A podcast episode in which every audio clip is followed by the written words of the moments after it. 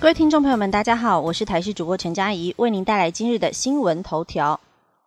杜苏芮最快礼拜二白天发布陆上台风警报，风雨最剧烈摇滚区曝光，连续两天红到紫爆。杜苏芮台风逐渐逼近，在礼拜一开始北转，靠近台湾时达中台上线，甚至强度不排除有更强的可能性。气象局表示，根据最新的路径预报来观察，目前是从台湾东南部登陆的几率比较大，但未来仍然存在着变数。预计在明天晚间到礼拜二清晨可能发布海上台风警报，在礼拜二白天可能发布路径。礼拜三、礼拜四风雨遍及全台，在东半部地区还有中南部风雨将最为剧烈。气象局表示，目前杜苏芮台风的位置在俄伦比东南方一千两百公里处，往西北西方向前进。明天决定北转的方向角度，来影响台湾的程度。北转角度跟接近台湾哪个方位和影响台湾天气程度将会有密切相关。同时也提醒，杜苏芮台风接近台湾的过程强度将会逐渐增强，接近台湾前将达到中台上限，暴风半径从一百公里增加到三百公里左右，对台湾的影响免不了需要严加戒备。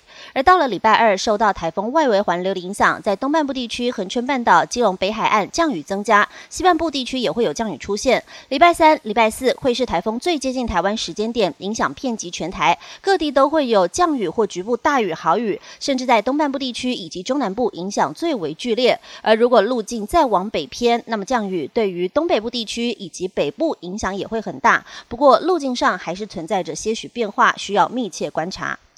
话题来关心，南韩毒包裹经台湾货转邮，中华邮政寄出四大管制措施。南韩有一家生账机构收到疑似台湾寄出且藏有毒气的包裹，财政部关务署指出，此案属于货转邮邮件，并非从台湾寄出，将会对中国大陆等高风险地区起运的转口货物加强查核。中华邮政也表示，要加强货转邮的安全，即日起采取四大控管及防范措施。关务署表示，此案经调查属于货转邮邮件，是由中国大陆以海运方式运到台湾中转理货，加挂中华邮政之后，以空运方式再运送到韩国地区。而为维护台湾形象，将请中华邮政确实要求办理货转邮的承揽业者，不得违反台湾及寄达国的各项管制规定。继续关心电子脚镣也防不住，西门町连续性侵恶狼恐再犯，强制治疗延长三年。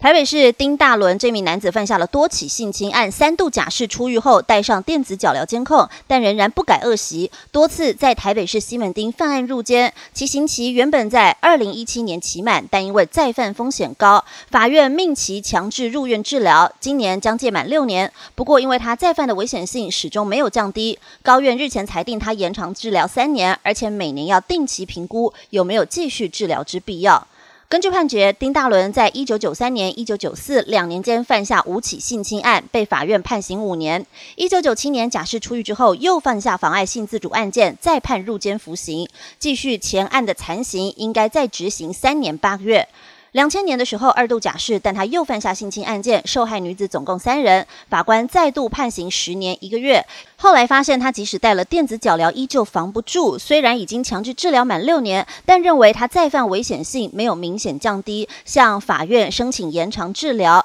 高院裁定延长三年，每年都要继续评估有无继续治疗之必要。国际消息来关心，莫斯科购物中心热水管爆裂，废水狂泻，四名员工遭活活烫死。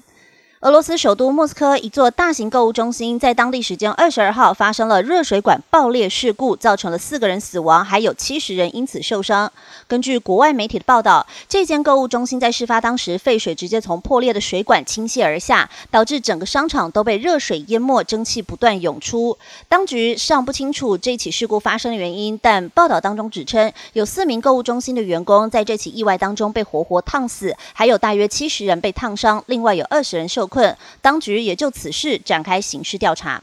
以上新闻由台视新闻编辑播报，感谢您的收听。更多新闻内容，请锁定台视各界新闻以及台视新闻 YouTube 频道。